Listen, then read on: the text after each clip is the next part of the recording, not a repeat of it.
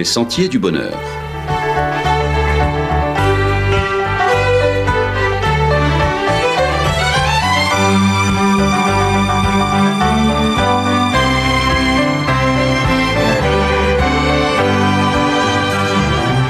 Une émission qui vous apporte un message d'espérance, de paix, de joie et de confiance. Chers amis auditeurs, bonjour. Eric et Sabrina pour emprunter avec vous les sentiers du bonheur. Eric, cette semaine, la Martinique a commémoré la date anniversaire de la disparition de son plus illustre citoyen, Aimé Césaire. Il nous a quittés le 17 avril 2008. Cela fait déjà 15 ans mais son œuvre et sa pensée continuent d'alimenter la société martiniquaise et même ailleurs. En témoignent les nombreuses places publiques au nom du poète ou les statues à son effigie. Dans une interview accordée au magazine littéraire Lire de juin 2004, Aimé Césaire a eu l'occasion de dire, je le cite, Je refuse de désespérer parce que désespérer, c'est refuser la vie. Il faut garder la foi. Ce sont là de belles paroles comme beaucoup de paroles d'Aimé Césaire, notre poète avait sa foi, peut-être était-elle différente de la nôtre, mais son idée de garder la foi coûte que coûte et de refuser la désespérance est tout à fait en phase avec le message biblique. Alors précisément comment la Bible définit-elle la foi? Au-delà d'une définition textuelle, la Bible rapporte surtout des expériences de foi d'hommes et de femmes. Dieu était l'objet de leur foi, il et elle faisaient confiance à Dieu en allant au-delà d'une simple déclaration ou d'une simple posture. C'est un style de vie qu'adoptaient ces personnes, elles vivaient leur foi. Prenons donc le temps de considérer quelques-unes de ces expériences de foi que nous présente la Bible. Dans ce cas, il faut parler d'Abraham. Pour beaucoup, c'est le père de la foi, non parce qu'il a été le premier à avoir expérimenté la foi, mais il est vrai qu'à partir de lui et avec lui, Dieu a choisi de développer son plan de salut pour les hommes d'une manière particulière pour aboutir à la venue du Messie. L'histoire d'Abraham est rapportée dans le premier livre de la Bible, la Genèse, du chapitre 11 au chapitre 25. Ce qu'on retient d'Abraham, c'est son audace et sa patience. Il a osé croire dans la promesse de Dieu de faire de lui une grande nation alors que sa famille lui était déjà avancée en âge et sans enfant, à respectivement 66 et 75 ans. L'audace de la foi a conduit Abraham à quitter son pays en obéissant aux directives divines. Il lui a fallu être patient pour voir effectivement le début de l'accomplissement de cette promesse avec la naissance de son fils Isaac. La foi d'Abraham était audacieuse, obéissante et patiente. Et elle est un exemple pour nous même si le monde a bien changé depuis. Certes, le contexte n'est plus le même, mais l'audace, l'obéissance et la patience sont des repères qui balisent encore les expériences de foi au XXIe siècle. La Bible dit que Dieu a pris plaisir à la foi d'Abraham, il l'a compté comme un acte de justice, ce qui est le plus grand crédit que Dieu peut accorder à un humain. Si l'audace est une valeur assez populaire, il n'en est pas de même pour l'obéissance et la patience. Nous sommes la génération du fais ce qu'il te plaît et du tout tout de suite, n'est-ce pas? C'est vrai. Pourtant, si l'on veut développer une proximité avec le Dieu qui se révèle dans la Bible, cet itinéraire d'obéissance à sa parole et de patience, cet itinéraire est incontournable. Cela va certainement à contre-courant de la culture de notre époque. Mais comme cela a été le cas pour Abraham, la foi conduit, alors pas toujours, mais souvent, elle conduit dans des sentiers à contre-courant du contexte ambiant. Et il faut être prêt à l'assumer. Le coup pour Abraham a été donc de quitter son pays dans lequel il prospérait pour une destination dont il ignorait tout ou presque tout. Sarah, la femme d'Abraham, a elle aussi fait une expérience de foi. On peut en parler? Elle a enfanté à l'âge de 90 ans. C'est effectivement une véritable expérience de foi. L'auteur de l'épître aux Hébreux dans le Nouveau Testament le reconnaît bien. Il écrit à ce sujet que c'est par la foi et malgré son âge avancé, que Sarah fut rendue capable d'avoir une postérité parce qu'elle crut à la fidélité de celui qui avait fait la promesse. Autrement dit, sa confiance en Dieu a impacté son corps, ses muscles et son être entier et l'a conduit à vivre cette grossesse jusqu'à son terme. La foi donne des ailes. On peut le dire ainsi, elle ne se cantonne pas en tout cas au simple domaine spirituel, elle n'est pas que de l'ordre de la pensée, mais elle a un impact direct sur le quotidien, dans la vie familiale, au travail ou, ou tout simplement dans notre vie sociale. La foi est une ferme assurance des choses qu'on espère, une démonstration de celles qu'on ne voit pas. Disons aussi quelques mots sur la foi de Jésus. On parle souvent de la foi en Jésus. Nous croyons en lui, en ce qu'il a fait pour notre salut, notamment avec sa mort et sa résurrection. Mais il est aussi intéressant, comme tu le dis, de considérer la foi de Jésus. L'apôtre Paul a écrit que l'être humain est rendu juste uniquement grâce à la foi de Jésus et non parce qu'il obéit en tout à la loi de Moïse. C'est pourquoi nous aussi, dit-il, nous avons mis notre foi en Jésus afin d'être reconnus justes grâce à la foi du Christ et non pour avoir obéi à la loi. Donc pour l'apôtre, la foi de Jésus, c'est le fondement sur lequel repose notre confiance en Christ, Sauveur et Seigneur. Dis-nous en plus là-dessus.